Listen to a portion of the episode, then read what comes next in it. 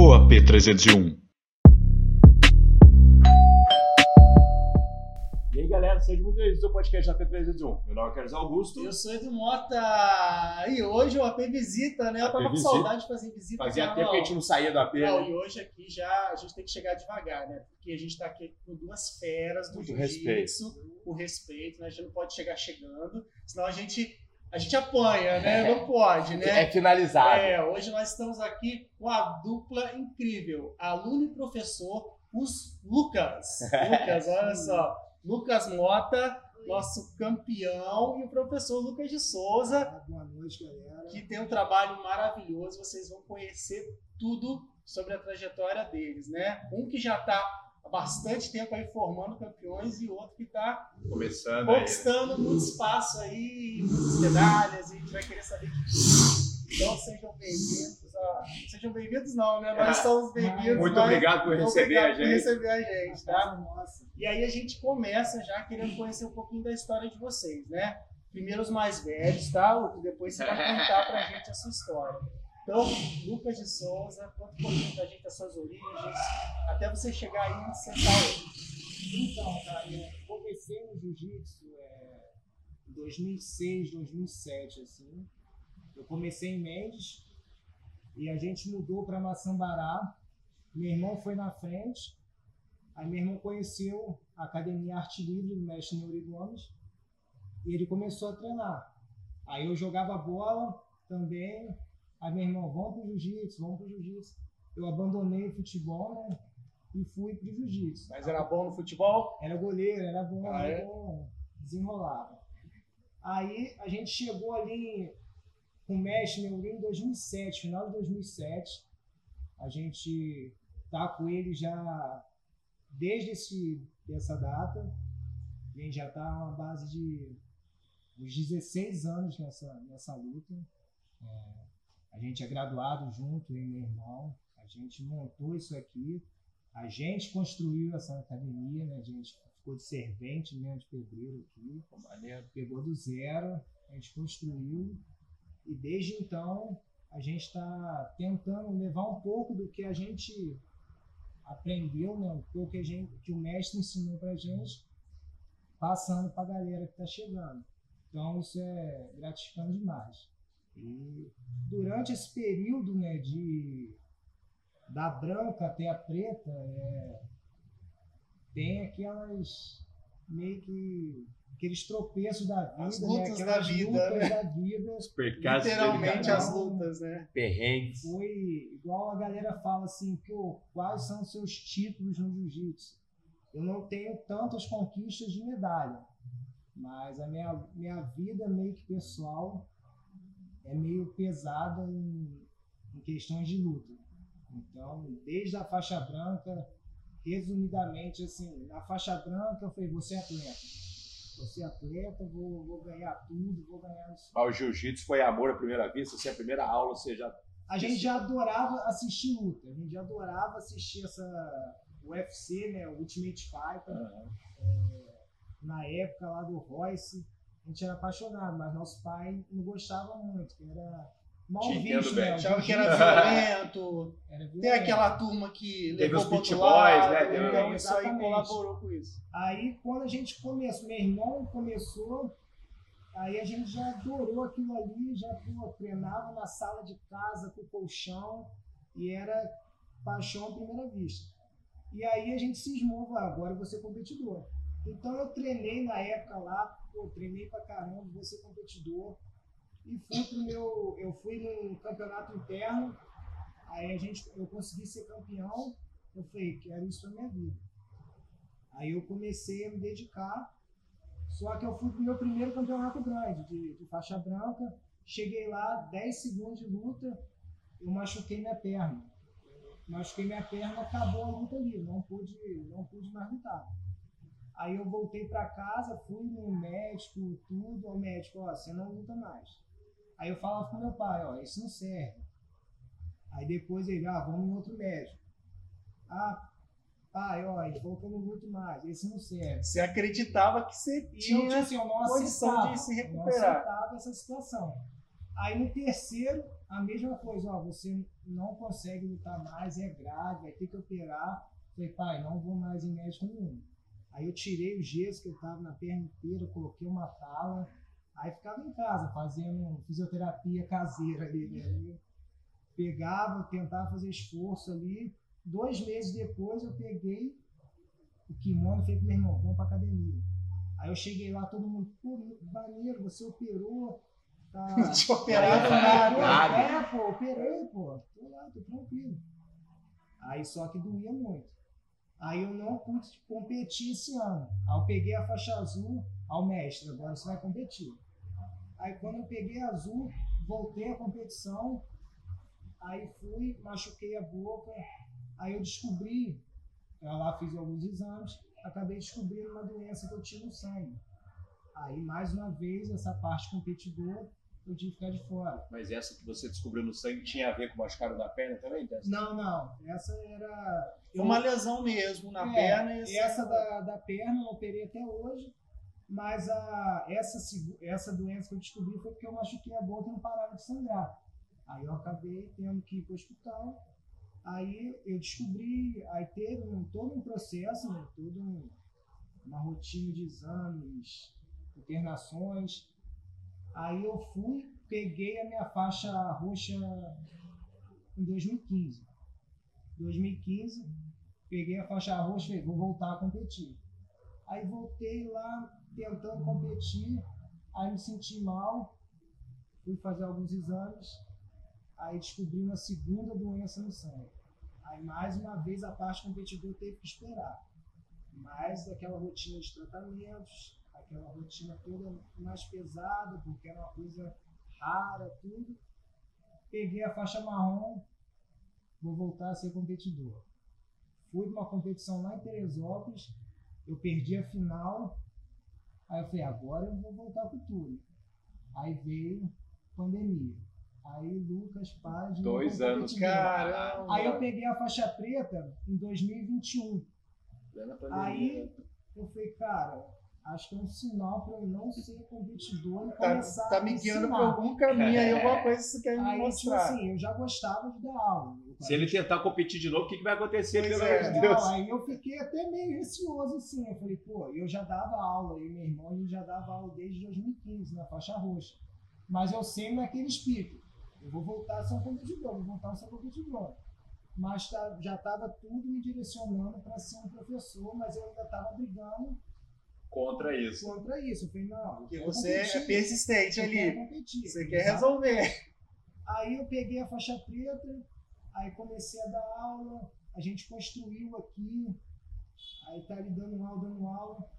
Voltamos com as crianças para as competições, aí as crianças começaram a ganhar, ganhar. Eu falei, cara, é isso aqui, cara. A minha Propósito. conquista, a minha conquista como de medalha, de vitórias, eu fui através deles. Tá vindo Então, deles, né? eu não quero outra vida. Até hoje eu não estreiei como competidor na faixa preta, nem pretendo, eu posso ir até para incentivar, para os meus alunos olharem também, né, o professor competindo, mas, cara, a alegria de chegar lá e ver, igual o Lucas mesmo, começou comigo com 3 para 4 anos, e, pô, ver tudo que ele está conquistando, ver tudo que ele evoluiu, então, para mim, a minha medalha é os meus alunos ali sendo campeões. né? É reflexo do seu É. trabalho de qualquer maneira. né? Tudo direcionou pra isso. né? Até hoje eu lembro das duas medalhas que ganhei lá nos primeiros campeonatos. Né? Foi lá acho que em Vassouras, a gente, em Vassouras, acho que ah, agora eu não lembro. Foi tanto, né? Cadê, os pais que estão aqui, ó, assistindo? Você tem que saber pra atualizar a A gente. primeira medalha foi de ouro, foi nesse campeonato interno em Vassouras. E a gente ele era muito pequeno mesmo, quatro anos, Ah. com um olhinho preto, muito bonitinho. Aí eu lembro que eu também, na hora ali, antes de entrar e tudo, aí depois, quando eu tinha ganhado já e tudo, que eu eu lembrei que o Bailey tinha ido lá com o menino lá, grandão, que tinha falado, nossa, o menino é maior que ele, ele tá conversando com o menino. É isso aí, tá vendo? Tamanho não é documento, né? Não, acho que não. E é bacana. E assim, nesse período você sempre firme no seu propósito jiu-jitsu, mas também você não desanimou, você também praticou outras atividades também para te manter erguido. né? Isso, tipo assim, além do jiu-jitsu, é, eu também competi bastante tempo no crossfit também. Também exige pra caramba, né? Existe, assim, é uma superação tanto aquilo ali para mim também, então mais uma vitória poder fazer aquilo tudo. E tem a parte do ciclismo também, que eu comecei a me aventurar e a minha esposa mesmo fica maluca. Mas Você não para. mais de 100 km assim, não, você tem que descansar, que às vezes eu dava aula de segunda a sábado. Domingo, eu Pedalando. Saía de Volta Redonda, eu tava lá em Mendes de, de bicicleta. Ela, Meu Deus, para um pouco, cara, você é uma Já andava máquina. 100 km pra ir de bicicleta. Pô, Mas aí eu sempre coloquei na minha cabeça, tipo assim, eu que mando aqui, tipo assim, Você não se colocou Na condição da, da vítima É, do, de tipo estar assim, frágil nesse momento. Se eu ficasse na, na minha cabeça ali, eu não posso. Se eu vitimizando. tenho uma doença grave, eu preciso ficar. Não, eu sempre, lógico, respeitando o que o médico fala assim, ó, você tem que tomar isso, você tem que fazer esse tratamento, você tem que fazer. Aí, eu, beleza. A única coisa que eu não obedeço muito, assim, né, desculpa, cara, é, ele falou assim, ó, você tem que fazer atividade moderada. Ele sempre falou isso pra mim. Então, desde 2012 eu venho depois que ele me liberou assim em 2014, eu não parei mais. Assim, ó, moderado meu é isso aqui. É, é essa maneira. Esse é o ritmo. É o meu ritmo. Vai ter Então, que me acompanhar. Senão, é, que eu acredito que você é tão assim ativo nas suas né, tarefas, nas suas atividades aí, que você, se mudar isso, acho que você não, começa a ficar é incomodado. E é focado também, né? É o É focado, é o foco. né? Assim, ter um. E o, o jiu-jitsu tem isso, da questão A da disciplina. do. Ó, o Carlão tá, vai fazer vários rolamentos durante a gravação, porque ele se empolgou aqui com o pré-treino, tá? Que nós tivemos aqui uma pré-aula. Então, assim, hoje a gente vai ver Carlão rolando aí durante o Não vou voltar Não dá, não dá, tá? É. E aí, né, voltando à questão da, do jiu-jitsu, né? e o que encanta é isso. Quem segue realmente o, o jiu-jitsu, aí você me corrige, porque a gente também já recebeu outros, outros atletas também, Sim, que quem segue realmente com determinação, com disciplina, vai longe, e isso não só para o físico, mas para o mental, para a vida, educação, né? Os pais estão aqui, acredito que isso também, o Luca vai falar também como é que isso funciona também no dia a dia dele, mas queria que você falasse um pouquinho disso, dessa disciplina, desse exemplo que o esporte, a arte marcial traz para a vida da- das pessoas. Então, é o que eu sempre falo com os alunos. A gente tem que ser atleta, a gente tem que ser competidor, a gente tem que ser um verdadeiro samurai, não só dentro do tatame. A gente tem que estar fora do tatame, a gente tem que se comportar também com a mesma disciplina, o mesmo comportamento, o mesmo respeito. Então, é respeito com os pais, respeito com os professores. E isso vai ficando automático deles, não é uma coisa, você tem que ser, você tem que ser, não. Eles acabam pegando esse costume, essa disciplina, esse respeito. Então, a gente sempre fala, carrega tudo que aprende aqui lá fora. Essa parte mais de. Como se fala? De. Do, do A respeito. essência do da esporte ali essência, Não só ficar aqui, ó. Pô, eu sou um, um super atleta. Mas, cara, não é uma pessoa boa. Não trata bem o pai, não trata bem uma esposa, um adulto, não trata bem o, o irmão, não trata as pessoas na rua. Então, eu acho isso muito importante, a, a disciplina que o jiu-jitsu traz. Então, Você cobra deles nota não, boa na escola, lógico, é se não tiver gente. nota boa, não treina. Eu Como falei, é que não funciona? adianta, não adianta ser campeão ali, ó, tô com a medalha de ouro ali, com, um boletim todo Vermelho. todo vermelho, igual esse tatame aqui, cara. Então a gente sempre cobra. Assim, ó, tá ruim, a gente sempre fala com os pais, fala com a gente, a gente conversa, a gente chama no cantinho ali, ó, o que que tá acontecendo? Ó, Presta atenção, tem que ser, tem que ser exemplo dentro e fora do tatame. Igual quando eu falo, chega alguém novo aqui no, no, no nosso, na nossa escola. Primeira coisa que ela, qual o seu nome? Ah, fonte tal. Galera, o que, que a gente tem que ser para quem está chegando agora? Tem que ser o quê, Lu? Tem que ser escrito. Exemplo, a gente sempre. Exemplo. Então, exemplo bom, ruim, bom. Então, a gente sempre vai colocando desde o começo. Passou um dia com a, com a criança aqui, entrou uma nova, tá fazendo bagunça, já chega, ó. Você não é mais iniciante, não. Ó. Você tem que ser já exemplo para ele. Já coloca meio que essa. É Bacana. uma responsabilidade é, maneira, é, né? responsabilidade isso aí. em cima. Então, é isso. E a já- criança tem isso, né? Ela acaba tendo essa dispo- eh, disposição para aprender e captar, e elas estão muito inteligentes hoje. Então, Nossa, assim, pô, a gente tem que ter rápido. muito cuidado com o que a gente passa, porque eles absorvem. Então, quando você tem um exemplo bom, uma didática bacana que incentiva isso, isso é maravilhoso. Né? Não é mostrar só a parte luta, né? Tipo assim, não é, tem que botar a filosofia que o jiu-jitsu traz Uhum. para a vida.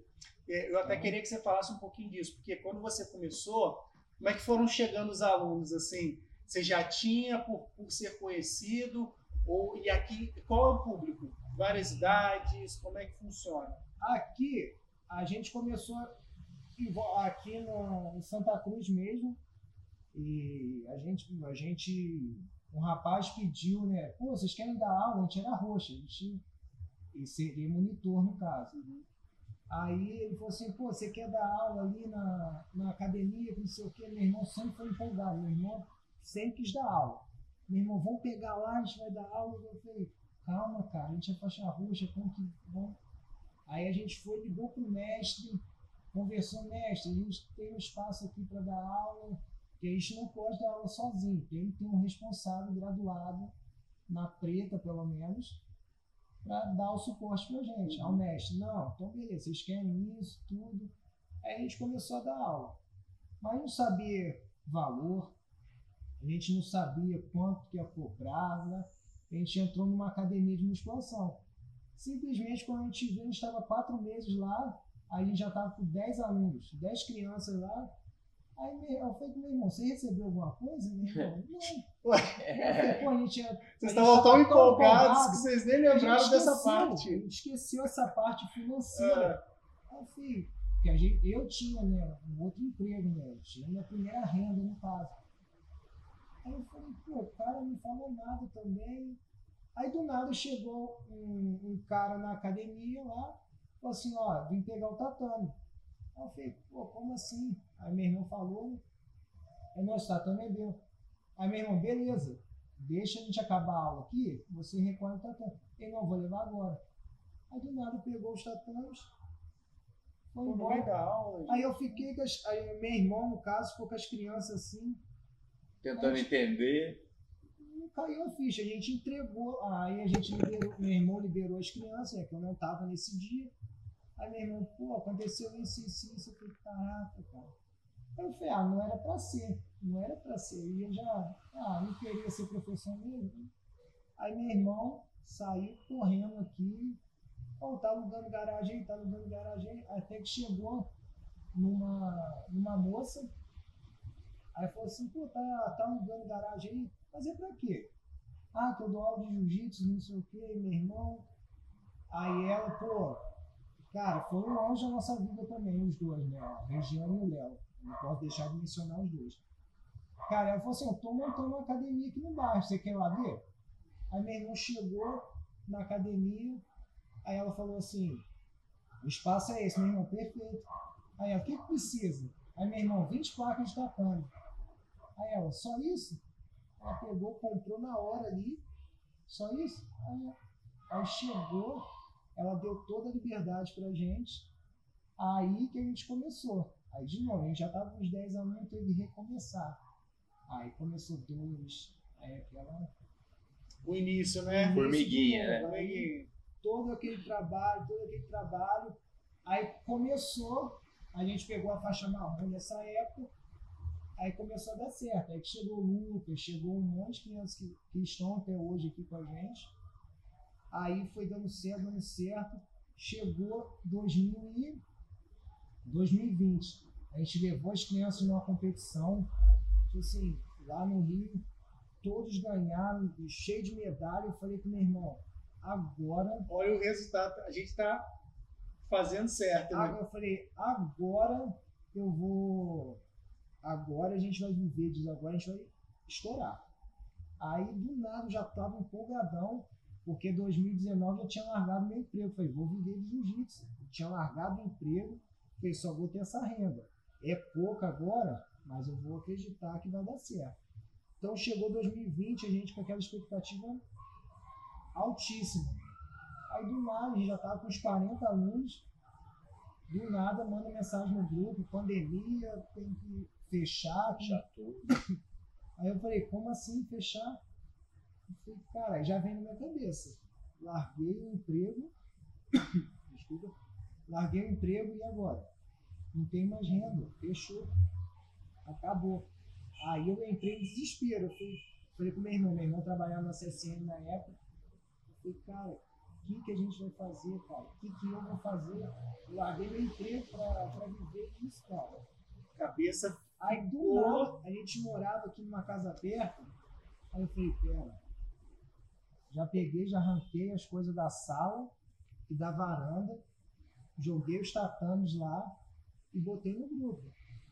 Ó, os pais aí que querem continuar, a gente vai dar aula aqui em casa, a gente comprou um monte de coisa, termômetro, a gente comprou tudo ali para amenizar o, máximo, né? Ó, a gente está na nossa casa, a gente começou a fazer videoaula, a criança Vocês tiveram que se reinventar. Assim, a gente começou, aí dos 40 a gente ficou com 13. 13 alunos de 2020 inteiro.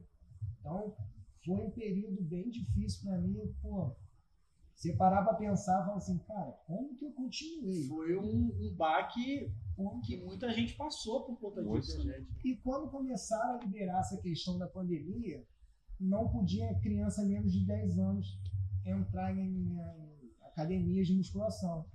Eu falei, cara, nosso público está aí. Nossas crianças têm no máximo 12 anos.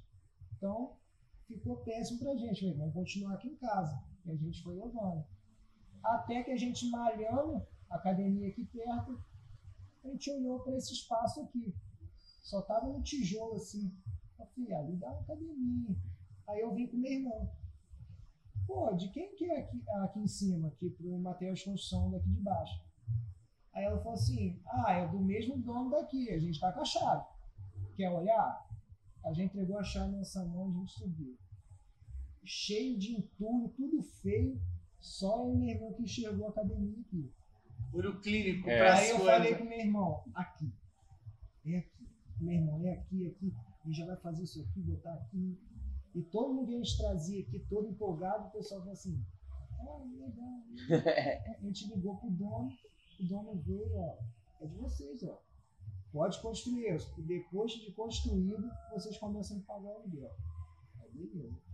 Aí a gente veio aquele mutirão, né? Tipo assim, a galera começou a abraçar a ideia também. Um cara doou até um cavalo pra gente rifar, a gente conseguiu 10 mil É no ca- mesmo. assim, o nosso amigo Leandro. E a gente foi construindo, ficava de servente. Eu virava massa aqui, dava aula, da aula em casa, saía, ia lá para casa, dava aula, trocava a roupa, vinha aqui. Eu, falava com meu irmão, dá aula lá. Meu irmão ia lá, tomava banho, dava aula, e a gente ficou três meses nisso aqui. Até que chegou dia 10 de, de 2021, dia 10 de janeiro. Aí isso aqui estava construído, isso a gente inaugurou. Aí pra gente foi uma conquista tanto, porque a gente viu a luta. Já assim, e eu falei, cara, a gente acha que a gente gosta mesmo do jiu-jitsu, cara. A gente é apaixonado por isso aqui. E a galera, depois que a galera vai contando, né, a galera vai falando assim, Lucas, pô, eu subia lá e falei, cara, esses meninos são malucos, cara. Não tem Quem e uma quem academia- vê não sai uma hoje tudo que vocês fizeram aqui na estrutura. Então, o jiu-jitsu pra mim foi desde o começo, cara, batalha atrás de batalha. E Desde a faixa branca. desde a faixa branca foi uma batalha bem diária mesmo. E uma coisa que eu sempre falei, tipo assim, eu e meu irmão a gente sempre fala pra todo mundo, eu tô vivendo pro jiu-jitsu para futuramente viver de jiu-jitsu. Então, graças a Deus, hoje eu posso falar, eu não estou vivendo só pro jiu-jitsu, eu estou vivendo de jiu-jitsu. Então, é minha fonte de renda principal.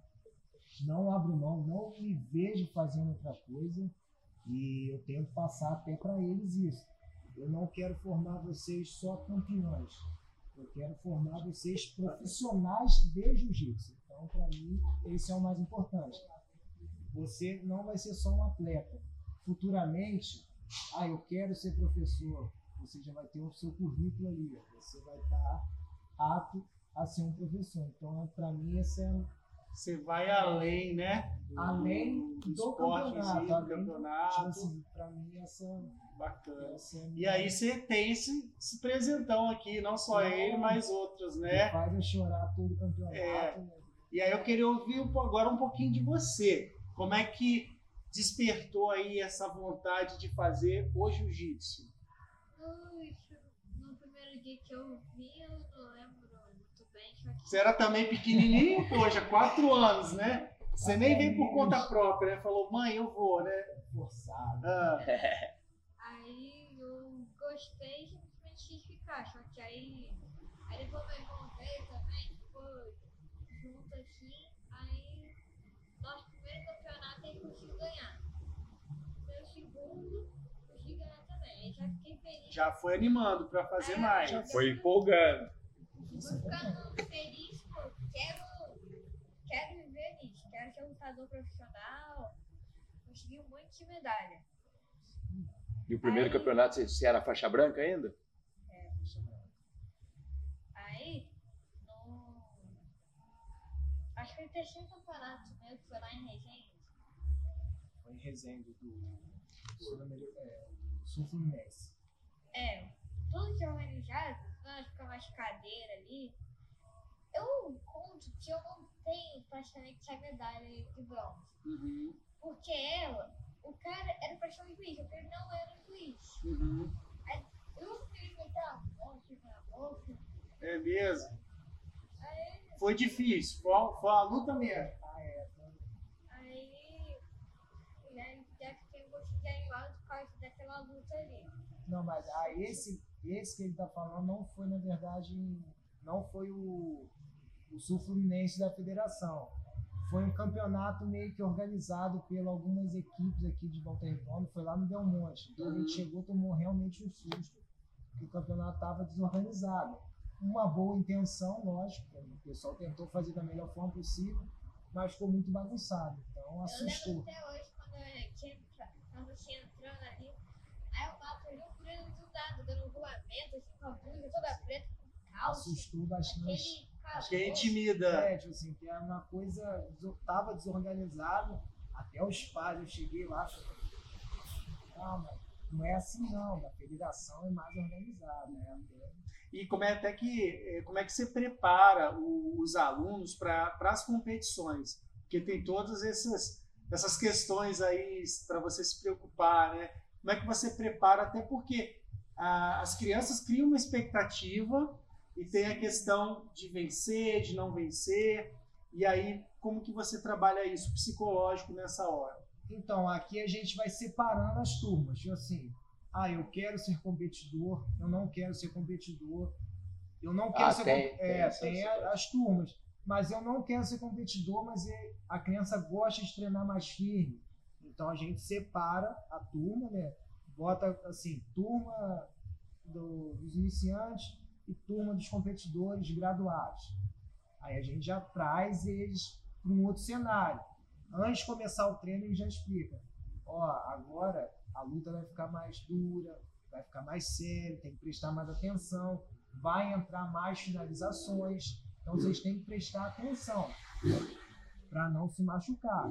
Aí um pouco antes do campeonato, eu sempre boto caixa de som com som de torcida, porque lá é um criar som aquela atmosfera e ali. tipo assim, faço meio que um, um mini campeonato com eles aqui dentro, tipo assim, levantando a mão deles, tipo assim, ó, você perdeu, para começar a entender que não nem sempre a gente vai ganhar. Então, para trazer esse sentimento para eles. Ah, até mesmo o Lucas, já é competidor, veio aqui, perdeu, para um que não é competidor, mas beleza, hoje foi ele. Hoje foi o garoto que ganhou. Aí, pum, levanta a mão, sempre mostrando conversando. E quando chega na competição, ali tá os pais, coloca kimono, tudo, os pais beijam, abraçam, tudo. Vem agora. Agora sai o lado filho, vem ver o lado aluno, vem ver o lado atleta. Aí eu já vou descendo eles para a área de luta e já começa.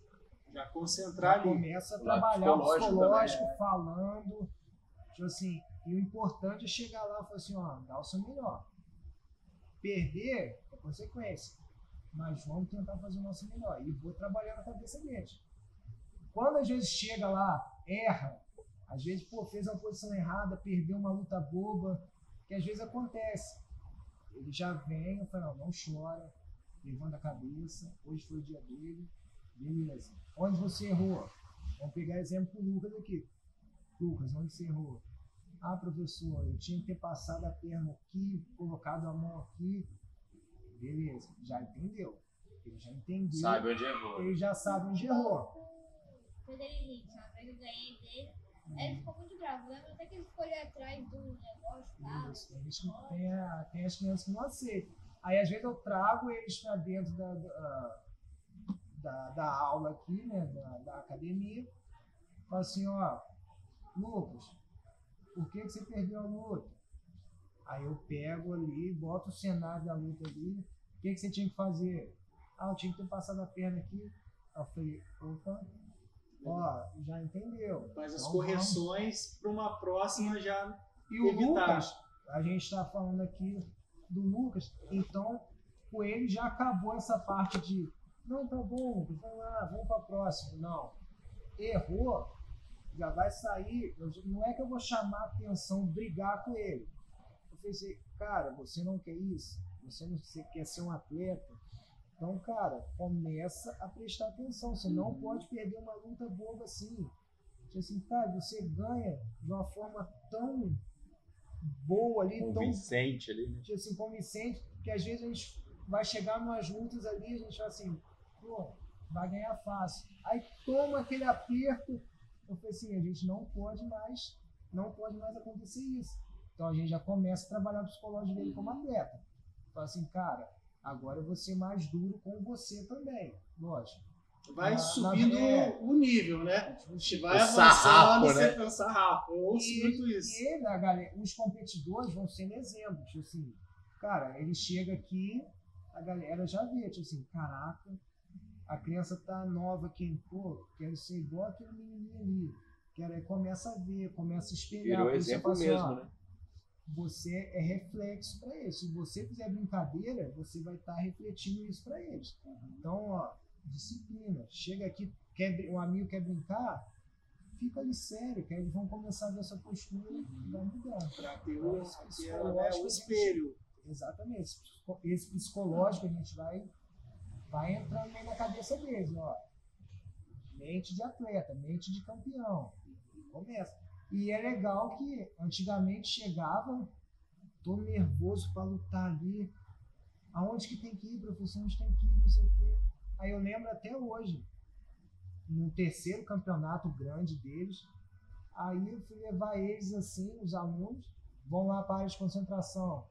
Aí chegar assim, professor, a gente sabe onde é, pode ficar tranquilo. Aí eu falei, ué, Já vai ganhando assim? confiança. Aí vai, diz- aí às vezes na hora da luta eu tô gritando, faz isso, faz isso. Tem, tem aluno meu que já chegou pra mim assim, na, naquele embolo da luta ali, ó.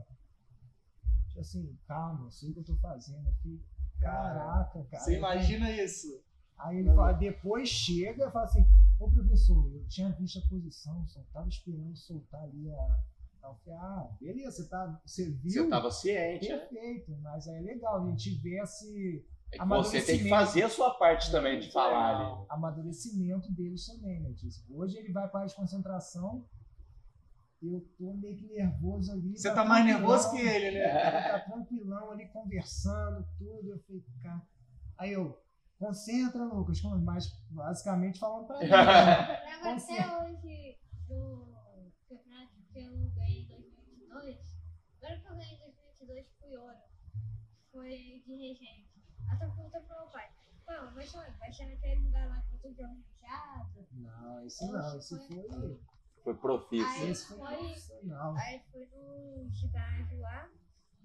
Daquele ginásio lá, depois eu não perdi mais. Só consegui ir, ir pra frente. Isso aí, vamos continuar assim. E continue assim, é. Só que aí eu lembro que eu tava muito nervoso, eu tava chorando, tava nervosado. Eu lembro que você tinha ido. É, foi. Ah, é, nesse eu, eu tava. Teve dois Foi campeonatos. academia, Lá em. Eu tava marcado pra vocês irem, então pra você acompanhar e esse Ah, é, esse de Resende eu tive lá um compromisso lá do, com o mestre. Mas também, cara, quando eles vão. Devia estar no WhatsApp toda hora. Você É. vai, vai me atualizando, vai me Não, atualizando. eu um WhatsApp- eu mando um, um, áudio enorme para os pais, ó. Mostra para ele, ó. Lucas, faz isso, isso, isso. Tem os outros alunos, ó. João Gabriel, faz isso, isso. Breno, faz isso, isso, ó. Não faz. E é maneiro, a gente vai chegando e começa a receber as fotos. Caraca, ganhou. Caraca, ganhou. Aí vai dando aquela empolgação e, e sem falar do, dos Até uma pais confiança ali, ali, né? É maravilhoso. No dia do casamento dele, a gente teve uma competição, foi Ah. 10 de dezembro. A gente tava no Rio e ele enlouquecido, mandando mensagem pra gente. Como é que tá fulano, como é que tá meu trampo? E, eu, Eu falei, cara, você vai casar, desliga da gente aqui. e o Mas casamento. a gente trouxe bastante medalha. O casamento foi à tarde, né? O casamento foi à tarde e o campeonato de manhã. Vo- Você aceita queria ir. como foi- sua não, esposa? e Pera aí, rapidão. Você tá- Pera aí, vibrou o celular aqui. Eu queria, eu queria ir. Minha esposa, quase, minha, minha noiva na época, falou assim: você não vai vai dar tempo. escolha, né, tem que fazer. tá.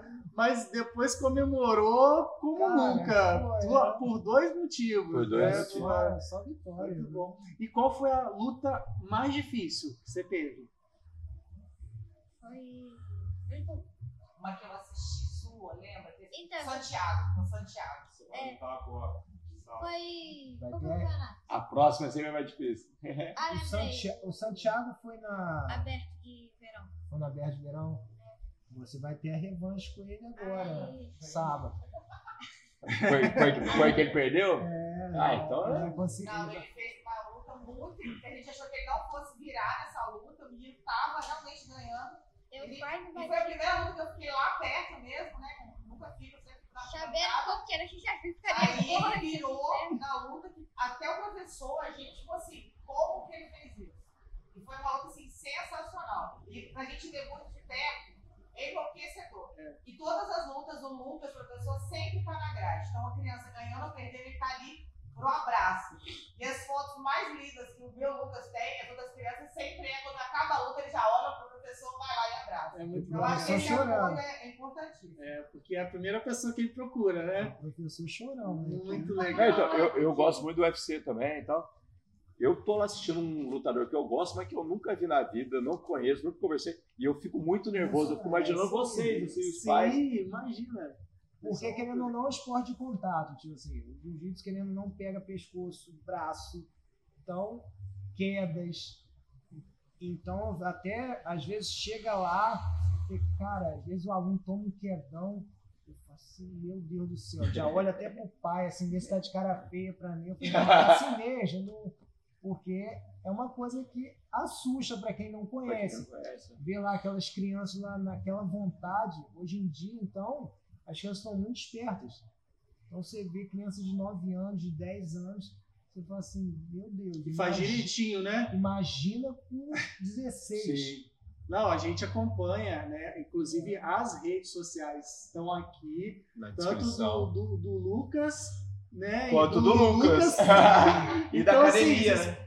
Tem que ver o desempenho, porque você olha assim, gente, não é possível. Eu até falo, até eu tenho essa estatura toda, se pegar, é- acaba comigo, né, Lucas? Porque- Uma chave de perna é uma chave facinho, de pô. perna acaba assim, facinho. E até por falar nisso, tá? Eu sei que você ganhou muitas medalhas, mas eu queria que você falasse, teve alguma que você ficou muito mais, muito mais feliz de ter ganho? Foi esse daí do de verão. Ah, é? Porque Por quê? Eu, eu tava sendo sufocado, que o mundo dele tava assim, dentro da minha cara, eu tava ver nada. Se eu respirasse ali, tava muito quente. Eu tava pensando em bater, em bater. Só que aí depois eu consegui encaixar um, nem lembro direito. Fui encaixar, virei. Aí eu já. Que é a raspagem que fala? Que... É, ele conseguiu, ele conseguiu fazer uma inversão e passar a guarda faltando uns 10 segundos. Assim. Então, Virou coração no último tempo. E a torcida vibra com isso. Aqui, o. Não, imagina a adrenalina que deve dar um Não. momento Eu desse. lembro que ficou 5 a 2 ou a 3, não lembro. Foi, tava, tava ficou 5 a 2 Tava empatar, você passou a guarda. Que eu lembro, né, que foi a luta que eu ganhei, fiquei muito feliz, eu fiquei triste pelo menino. Que o professor criticou ele por ele ter perdido, mesmo eu já, já podendo ganhar ele, o professor criticou ele, e ali ficou chorando, chorando, chorando. Aí eu nem quis comemorar nem nada disso daí. Eu só pensei que, pô, coitado dele, deve estar muito triste. Não sabia o que ia acontecer, só depois que eu pude entender. amadurecimento. Sim. Como não. É momento fofurômetro agora. né? Como é Poxa que vida. você vê, né? Isso Mas é tudo porque o é. esporte realmente ensina isso. É. E no tatame é, é o respeito. ao- Lá no tatame é um adversário, mas acabou a luta, e isso é muito legal nesse campeonato, que o juiz já faz a criança se abraçar ali na hora.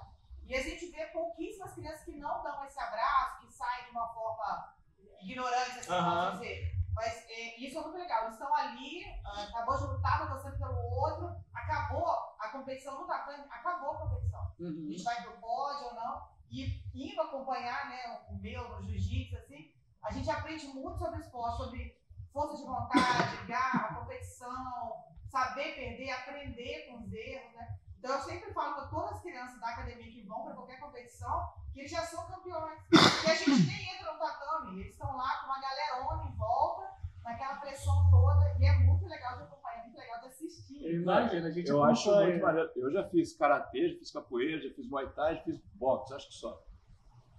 Só que assim, todos foi individual, então eu aprendi os princípios de cada uma. É uma percepção minha. Eu tenho a impressão que quando veio o MMA, eu- parece que perdeu muito desses princípios, né? Porque você tem que- a galera focava só na técnica, eu não sei se tinha um respeito. Porque hoje misturou tudo, né, cara? Porque agora, vou ser Só que numa- lutador na minha impressão- MMA, você aprende Mas a jiu-jitsu impressão não, pra- mas na minha impressão não mantiveram Para aquela função ali, pro MMA. Então, Mas na minha cabeça, não estou não tô generalizando, mas dá a impressão que acabou esse, esse respeito que a tinha, essência, a essência, é.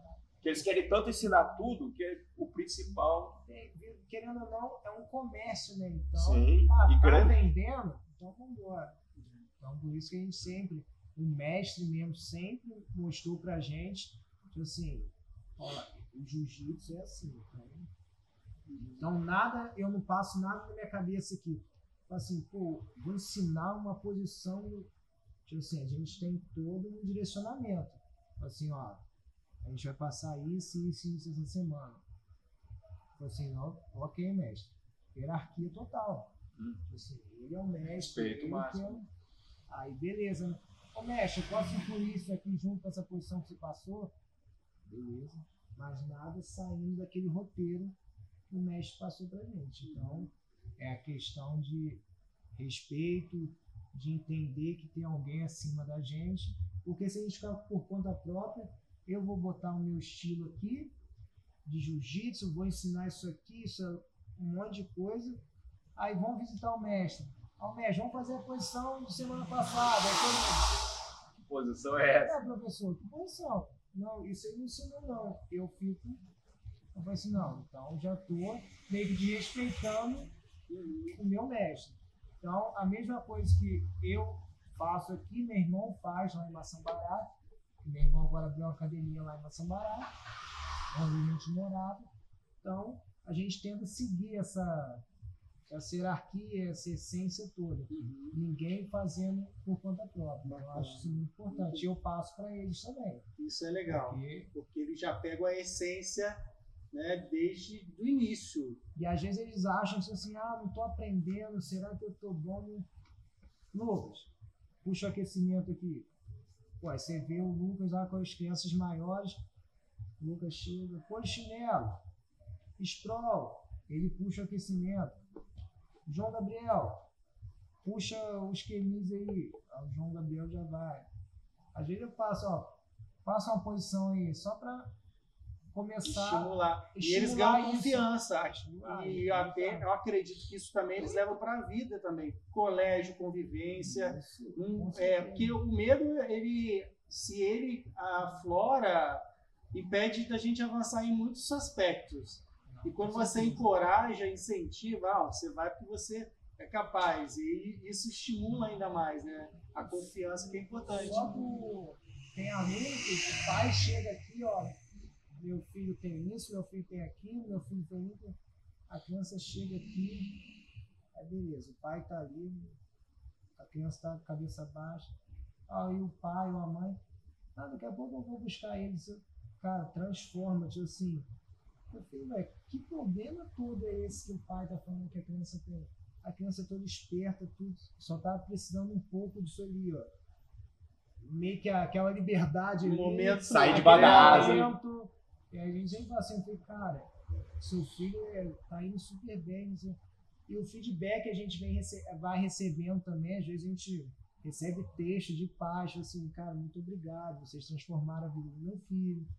Aí eu falei, cara, Aí as suas medalhas chegando É. aí, a minha os- títulos. por que, que eu fiquei tanto tempo longe desse pensamento de que ser professor? Ah, mas tudo É. tem, É, tem um tudo- porquê. A gente às vezes É. questiona muito essas, esses acontecimentos, mas no final das contas a gente Aí- acaba entendendo o porquê Igual eu falei, depois. Juliano, a gente até brincou.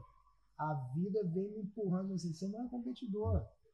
Eu sou competidor, você não é competidor. Vem fazendo de e eu tudo vim brigando com ela, já assim, até vai assim, cara, agora você chegou na preta, pelo amor de Deus, você é professor, agora entende isso. Vai passar seu conhecimento. Aí que Foi. assim, é Até para entender mesmo, né? Você, faixa preta, Lucas na cinza. Sim. Qual, é, como é que funcionam as graduações? É, por exemplo, ele na idade dele, ele já pode é, chegar até qual graduação ou isso depende muito do desenvolvimento? Aqui a gente vai passando faixa por faixa. Só quando a gente estoura a idade ali de 15 para 16, que a gente já tem que, que trocar a criança se ele tiver na faixa cinza com 15 anos. Ele já vai ter que ir para azul com 16 anos. Ele não pode ser uma faixa cinza com 16 anos. Mas o Lucas, no caso, que está vindo certinho com, com as faixas, o Lucas consegue vir. Veio da branca, veio para cinza, e nessas faixas coloridas vem igual a cinza, vem a cinza e branca, cinza e a cinza e preta que ele tá.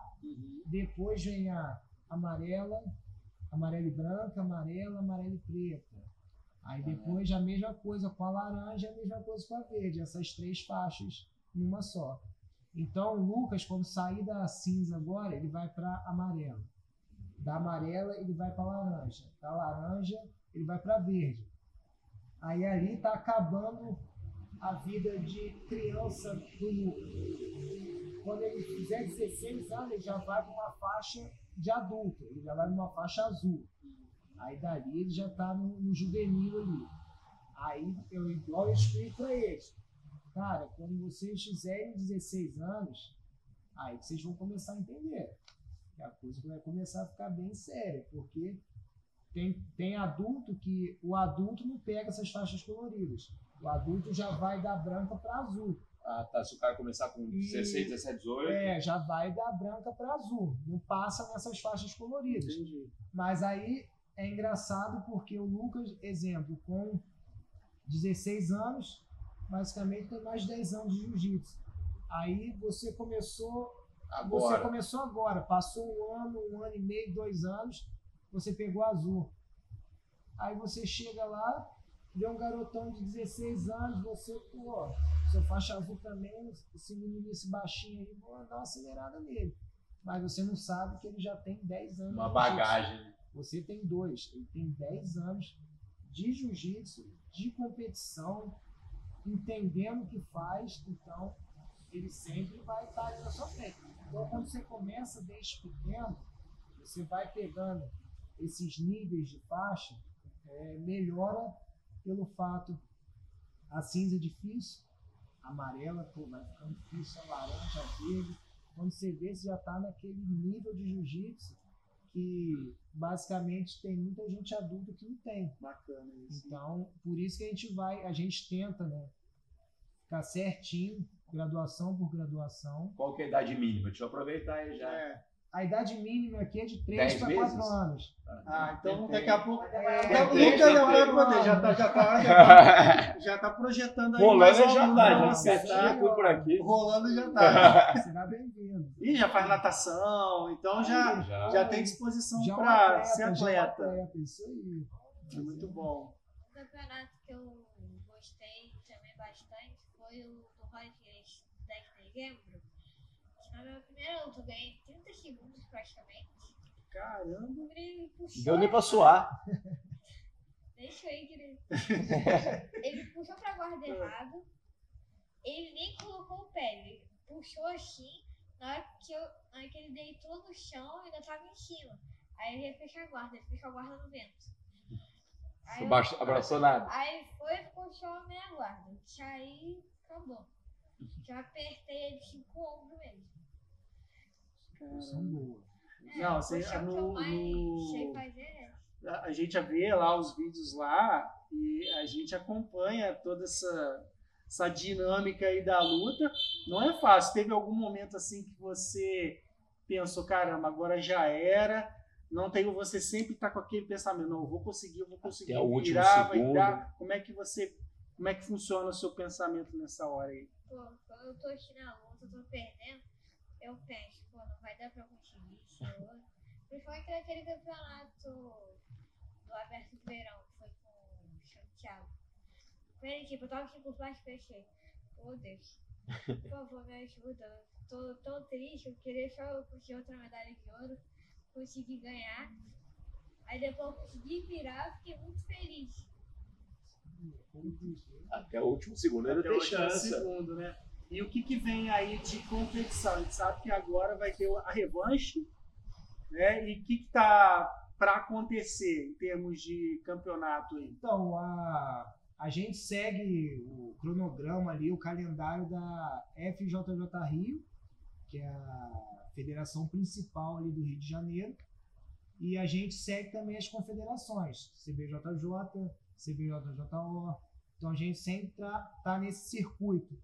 Então agora, dia, é, dia 13, dia 13, sábado agora, né, 13 de maio, vai ter o Carson Grace lá da FJJ Rio. E a gente vai estar levando oito atletas, crianças e adultos. Então vai ter emoção de todos os tamanhos. Já né? vai, vai, vai ter bastante adrenalina Aí ali. depois, dia 28, dia 28 vai ter Maio lá em? Resende, em maio também. Aí vai alguns alunos, a gente não sabe ainda a quantidade certa. E, e a gente sempre vai vendo os calendários. E eu falo, eu não falo assim, ó, ele vai competir, ele vai competir, não. Parte, primeiramente, do aluno, eu quero competir, e parte dos pais, porque querendo ou não é investimento. Você Uhum. tem que ter um kimono adequado, não pode ter um kimono sujo, rasgado. Você tem que ter a condição, a condição de pagar uma inscrição de campeonato que não é barato. Você tem o transporte. Eu sempre explico isso para os pais. Uhum. Às vezes vai ter pai que não tem condições. Ah, eu quero levar. A gente sempre tenta ver algum campeonato também que é, é gratuito para também a criança ter essa experiência. Uhum. A gente tenta ajudar, mas a gente sempre explica. Querendo ou não, jiu-jitsu é um esporte caro, Uhum. infelizmente. Kimono. Aí você, kimono ficou curto. Você já não luta, você treina, mas você não luta. Então tem que tá, tem todo um padrão. Então é um esporte, igual eu falei, caro, mas tipo assim, conversa com os pais, ah, quero isso.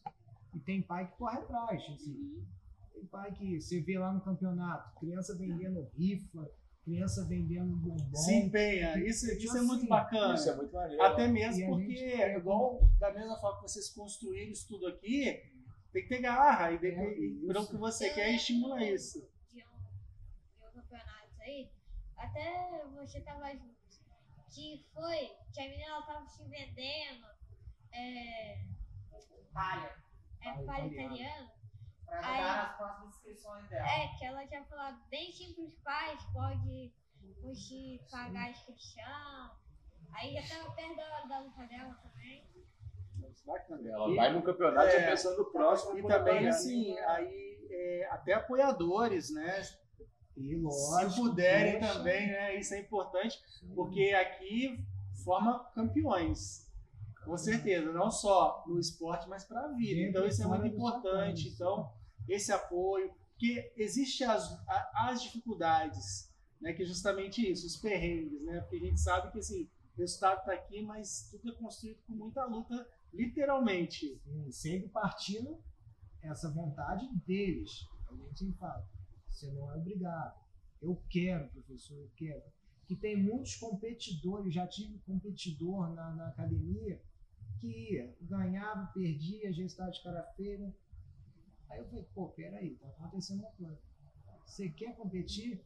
Ah, não, vem porque meu pai fala pra vir. Aí eu falei, não, pera, cara, você não gosta de competir, não. Aí eu falei, opa, Então bota seu pai na aula, pô. Aí eu falei, então calma aí, tem alguma coisa errada. Eu falei, aí eu fui explicar pro pai, eu falei assim, ele não gosta de competir, ele luta muito bem, ele faz tudo muito bem, mas ele quer ser aluno ali, ele quer dar um treino bom com, com os amigos ali, quer estar em comunhão aqui, quer ali conversar ali depois do treino. Tipo assim. Aí, eu, aí o pai entendeu, ah, eu pensei que ele queria, não sei o quê. Aí eu falei, futuramente ele pode vir ali e falar assim, professor, agora eu acho que eu quero. Pô, vai ser, vai ser muito top, vai ser top quando ele partir dele isso. Que aí vai ter esse empenho, vai ter esse foco, porque é, é o que ele quer. Então vai estimular ainda mais a, a querer muito, né? Igual o exemplo do, do Lucas aqui, né? Lucas quer chegar até onde? Até, até onde você imagina que você quer chegar dentro do Quero jiu-jitsu? Chegar até meus primos chegaram lá junto com eles no Dubai. Ah, é? Dão aula pra exército. Uhum. Aí são faixa preta, um farinha já até aqui uma vez. Aí ele falou sobre algumas coisas, tem que tirar nota boa na escola pra conseguir continuar lutando também. Tem que me aposentar, pô. Aí por isso eu fui, eu animei mais ainda, porque eu já tava animado. Aí eu queria ficar lá junto com ele, o Fernando e o Fagner lá em Dubai, dando aula pro exército. Se Deus quiser. Bacana. Você recebeu até recado, É. né? Que a gente sabe. Aí eu, aí eu né? descobri que o Fernando foi lá pra Itália, aí eu já fiquei mais feliz ainda, porque eu vou aprender inglês quando eu ficar de férias eu ainda posso viajar pra um outro país. Bacana, é isso aí, ó. Já sabe o que quer. Isso aí já é, pensamento. já é um grande passo. pego, é, não só os pais, os pais sempre compram os sonhos dos filhos, né? E quando ele falou isso, a gente começou a correr atrás de parceiro, de, alguns- de alguns patrocínios, então a gente está conseguindo, assim, aos poucos, algumas pessoas, né? A gente tem algumas, algumas Globo já que moram dele, que são apoiadores, né? São parceiros e tem patrocinadores também. Então isso é Legal. muito legal. Ele é pequeno ainda, mas como a gente acredita no sonho dele, a gente está indo junto. Olha, bacana, hein? Me passa aí depois. Ah, pode passar Só todo- passar aqui, ó. Passa aqui, vamos fazer o. Não, passa todos os outros aí, a gente põe Passa na tela, pô. gente É até põe. melhor, Du. É, Põe melhor. né? tela, né? Ó, mas é só pra mostrar, tá? A gente tem até aqui, ó. Os patrocinadores aqui. Tá faltando uma logo aqui que vai entrar. Qual que é? Do? AP. Do AP? Vamos, vamos dar, dar apoio. levo- A gente não tem muita verba, mas a gente tem, tem o apoio, né? O apoio é Agora, o importante. primeiro patrocínio foi da Metano. Da Metano? Gente, olha isso, gente. Olha quanto patrocínio já. E, e daí, Aí eu acho que Vai. o segundo foi a Chipetano Chu. Aí a tá vindo, acho que deram junto. Aí esse outro aí, o Nossos Bichos, o quê? Nossa, agropecuária Nossos Bichos. Aí com isso foi animando. Aí tem as parcerias, tem minha logo do Instagram. ó, o Instagram tá aqui, Tá tá? ó. Ó, marqueteiro, tá? Marqueteiro. É isso aí, ó. Tá fazendo certinho, tá captando recurso. Pede na página. Aí, ó. Tem, tem é, comando sobre a minha página, posta mais coisas sobre ela e o jiu-jitsu. Digital Core. Digital Core no faz. A gente vai pôr aqui, ó. As Tem marcas aqui, ó, na tão coxa aí, qual que é? aqui. Da coxa nutricionista, é Era Luana Beira. nutricionista. Eles têm uma nutricionista que até acompanha nutricionista. ele. É, porque tem essa parte também de, do preparo também, que é a alimentação. Aquela louva ali, a tia que manda, é a madrinha É dele a que manda madrinha os bolos pra competição. Ô, Pra alimentar a galera nas competições. Eu acho que tem outra aqui. E tem É. outra? Viagem Caramba. particular. hein? Tem o do. Robson Justino, transporte executivo. Bacana, você tá que tá aí. Mas é isso aí, pra, pra ganhar medalha tem que ter apoio isso é Eu achei importante. maneiro que até a faixa é personalizada. Vai colocar mais. Não, vai colocar Tem aí. Colocar do Vou AP fazer espaço, também, né? fazer da AP pra ele, né? Colocar aí também. Mas isso que é muito bacana. A gente fica muito feliz de conhecer a sua história, também acompanhar o resultado da. Isso é tudo é resultado da sua persistência, de você acreditar, de você ter fé no que você acredita que é certo que vai fazer bem. E sua história ela inspira, tá? Mas antes de eu voltar para você, eu queria que o Lucas falasse um pouquinho sobre o professor, tá? Fala o que, que ele representa para você. É, quero que você realmente falasse da, da diferença que ele faz na sua vida, da importância do seu professor Xará na sua vida. No começo, assim, eu fiquei bem feliz. Conheci ele, conheci o Luizinho. Aí, com isso, eu fui ficando feliz e fui fazendo amizade. Aí, fui fazendo amizade com a galera daqui. Aí, depois, em 2020 e 2021, eu fiquei parado. Não vi mais. Fiquei parado na faixa X branca, um grau. Aí, quando eu voltei, eu lembro que é, aí ia ter os negócios que te, colo colocava assim, X1 era tal cor, X2 era tal cor, X3 tal cor. Eu lembro até hoje do momento quando eu subi aqui, o Luizinho tava ali e falou eu bem-vindo à academia de volta. Aí eu tinha pensado que o Net 2, 3 era meu, era bom. Dois até era, que uma não era. Eu achava que o Caleb, o Robinho e a Mari eram todos irmãos, porque a Mari não era. É que eu achava muito. Eles, normalmente, quando eu via X, eles estavam chegando juntos. Quando eu vi o Caleb o X a primeira vez, eu não entendi muito o que era aqui. Como ele tinha algum problema na testa, no rosto. Eu tô falando do professor, não é colega. Ele está contextualizando, É, tá né? Para chegar. Eu- Mas, ah, mas fala o que, que você mais gosta nesse professor aí. que sempre tá me ajudando nos campeonatos, eu consigo ganhar. Tem até um banner ali. É, isso que eu vi, É. aquilo ali. Eu gostei, que fez, aí deixou ali até. Aí todo mundo chega assim, vê ali e pergunta se sou eu. Bacana. E eu queria também que você falasse assim, dos projetos. Né? O que, que você também está planejando, projetando aí, além de continuar dando aula? Você pretende avançar? Então, cara, eu o meu o, o meu projeto principal é a minha academia que eu para mim é, é a minha conquista é, minha e do meu irmão aqui a gente sabe então todo dia que eu subo aqui eu eu, eu agradeço todo dia eu chego ali eu oro agradecendo e às vezes eu sento aqui e falo assim lógico é uma academia humilde mas eu falo assim pô foi eu que construí isso aqui é, é fruto do meu esforço. Então, os meus projetos futuros estão todos ligados basicamente aqui. As reformas, as melhorias. Eh, Eu vou estar me formando, se Deus quiser, em educação física esse ano.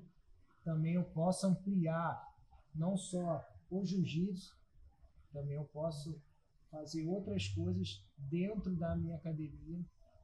Então, o projeto principal é aqui é tentar, lógico, melhorando, fazendo meus cursos.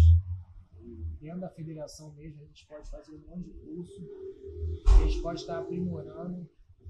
Então, e futuramente, falando a longo prazo, é, além da reforma, além da estrutura, de montar, deixar tudo perfeito, é a longo prazo, com Lucas da vida, outros alunos aqui, começar a tomar meio que as rédeas de, de algumas aulas, tipo assim, eu começar a sair de cena. Acho que vai ser uma realização muito grande para mim quando eu chegar, exemplo, Lucas com 20, 21 anos de faixa preta, eu começar a sair assim. Ah, lógico, se ele quiser isso, se outros alunos começarem assim, eu ver eles começando a dar aula, tipo assim, não só aqui, mas professor, arranjei uma academia, você é homem, professor, vou montar uma academia. Então minha realização vai vir. É o legado, essa- é o legado, legado. do, que você trouxe. que eu sei da mesma, acho que essa mesma sensação que o mestre, o mestre Neuri teve ao ver assim, eu e meu irmão, a gente construindo tudo e vivendo disso, acreditando nessa loucura, né? Tipo assim, o mestre sempre contou, eu larguei o emprego, comecei a viver de jiu-jitsu. Eu lembro até hoje quando eu falei, mestre, larguei o emprego e vou viver de jiu-jitsu. O mestre tomou aquele choque, falou assim, caraca, o Lucas acreditou na minha loucura. E assim foi. Então eu sempre tive apoio dele ali. Eu tenho meu professor aqui em Volta Redonda também, o Thiago Barros, que também foi uma referência para mim quando eu saí de Vassoura e vim para cá. Foi onde eu comecei a treinar, foi também um espelho para mim até hoje. Então, me ajudou bastante, me ajuda até hoje. E eu sempre falo com eles, o meu mestre, o meu professor, eu falo assim, a minha realização vai ser quando eu ver meus alunos, tipo assim, lógico, se tiver outra profissão, se tiver outra formação, mas eu sei que eles vão ter no currículo deles ali o jiu-jitsu. E para mim, chegar aqui e falar assim, fulano, você vai ficar responsável por essa aula, essa aula, essa aula. Tipo Assim, eu passar aí futuramente, se eu estiver bem, se Deus quiser, assim, carrega, agora vai. Bacana. E a gente torce Então, por isso, tá? Pra mim vai ser uma realização que só de, um filme todo que passa na cabeça de coisa que a gente Imagina o que, que deve passar na então, nossa pra cabeça mim, aí. é, vai ser uma realização. Se Deus quiser. Carlão, é com você aí. Ah, mas antes eu vou fazer uma outra pergunta. Vai fazer antes? Pô, Então qual, tá. Qual atleta assim, desses estão estourados assim, vocês se espelham assim? Você fala, pô, esse, esse daí é. Cara, pra mim, eu tenho. Eu sou mais aqueles caras antigos ali, tipo assim. O Xande Ribeiro, pra mim, é uma referência tanto. Marcelinho Garcia. Então, esses caras. Lógico, tem o Hélio, tem o Carlos, tem o Carson, o Grace. São pessoas. O Carlinhos Grace Júnior, que, pô, fez um trabalho incrível com a CBJJ. Mas pessoas que eu me inspiro muito, assim, cara eu sou meio que puxa-saco mesmo.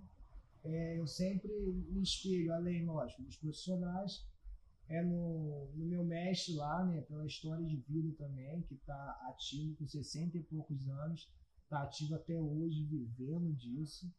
Então, esses antigos que eu tento carregar aqui. Lógico, tem muita gente muito boas aqui na, na atualidade, mas eu acho que se eles estão aqui hoje, né? Porque os antigos ali, a galera Abrir espaço. Abrir espaço.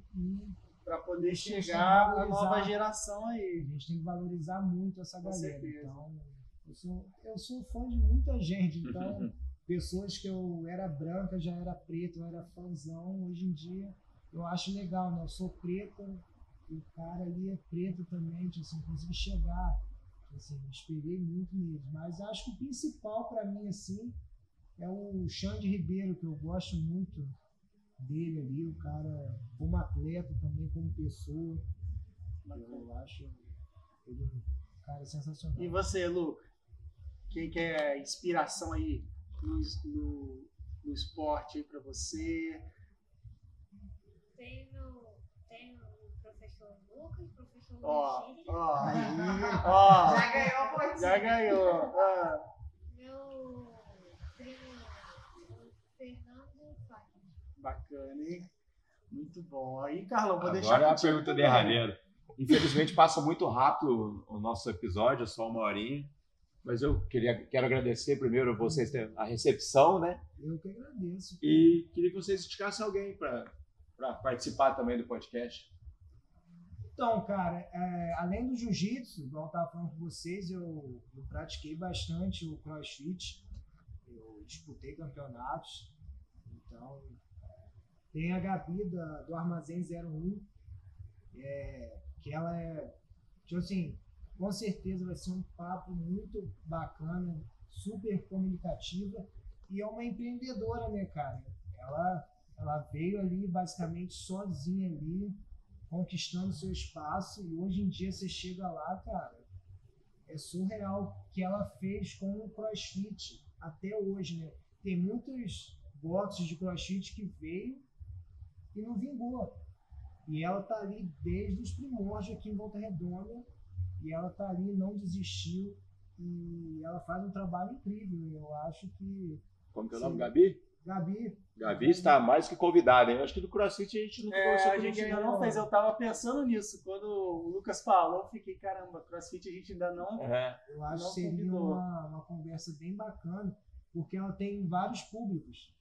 Assim, vários públicos assim, dentro da, da de Volta Redonda, até fora de Volta Redonda, eu acho que seria uma. É que de esporte foi rugby, futebol, jiu-jitsu, é. muay thai, MMA. Seria bacana. E agora o CrossFit é bacana, é legal divulgar os E você, Lucas, quem que você indica para a gente convidar para participar?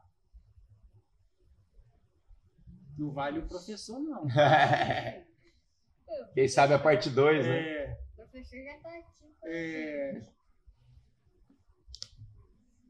Se você não lembrar agora, você lembra e manda pra gente. Mas tem alguém que já vem na sua cabeça aí? Tem um Anthony, ele também luta, o que, que ele faz? Ele de... também luta jiu-jitsu. Anthony Gaquitas. Ah, então. É, Anthony está mais que convidado. Então eu queria agradecer muito, tá? Mais uma vez. É, dizer que foi assim um presente realmente, né, em dose dupla, conhecer vocês, Os né, Lucas... essa minha trajetória. A partir de agora vocês têm eu falando por mim, mas eu acho que o Carlão dá dois fãs, né, que vão Sim. passar a torcer muito. Lucas já é da família, né? A toa que tem o mesmo sobrenome, né? né? Mota, né? Fala, Lucas Mota!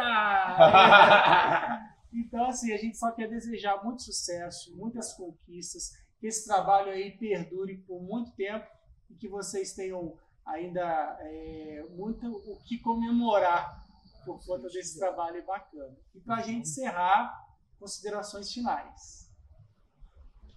Cara, é só agradecer né, o convite né, e agradecer a Deus também pela oportunidade.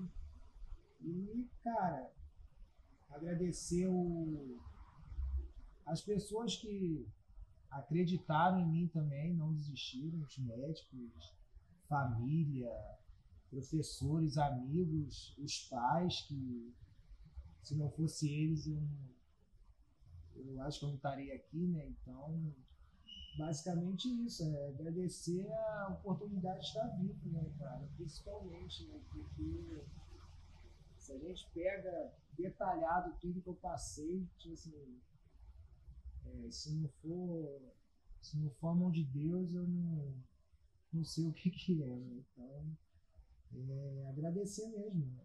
agradecer a Deus pela oportunidade da vida. Bacana. Lucas, mensagem final?